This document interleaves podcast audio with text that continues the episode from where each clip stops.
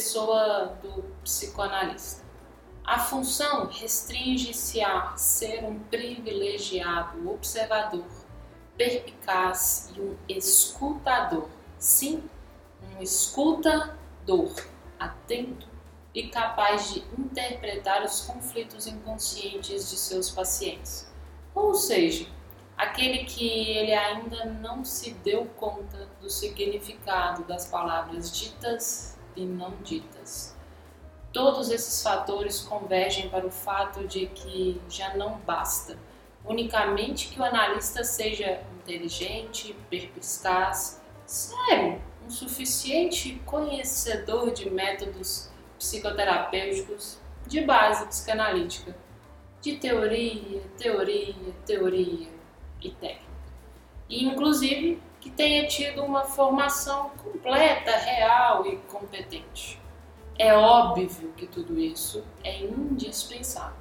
Porém, é igualmente essencial que o analista reúna aquilo que Bion denomina de condições necessárias e mínimas, que consista em uma série de atributos que possibilitem conter, ou seja, se manter no seu lugar de observador e escutador, de uma forte carga projetiva de angústias, assim como promover e preencher os buracos dos não ditos, dos medos que compõem os vazios existenciais dos pacientes.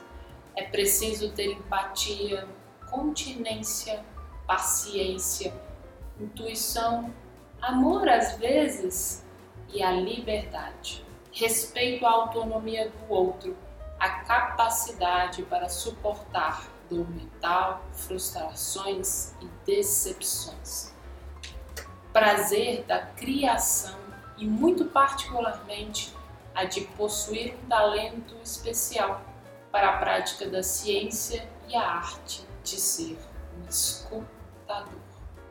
Assim, os processos de psicoterapia de base psicanalítica também podem ser definidos como uma forma científica de conhecimento da realidade psíquica, quer essa tenha a forma de desejo, fantasias inconscientes, fantasmas, distorções da função perceptiva do ego, de um vazio existencial ou de uma busca da verdade. E a função do psicoterapeuta é pegar todos esses processos, essas técnicas, junto com o método e aplicar na palavra dita pelo seu paciente, que pode estar cheia de dor, fantasia, desejo e ajudar ele a possibilitar a mudança e a transformação, fazendo com que as pessoas possam viver e conviver melhor com todas essas transformações, com a sociedade, com os sentimentos e emoções, fortalecendo e trazendo a possibilidade de escolher qual será a sua dor. Porque, como Sanders diz, o sofrimento somente é intolerável quando ninguém cuida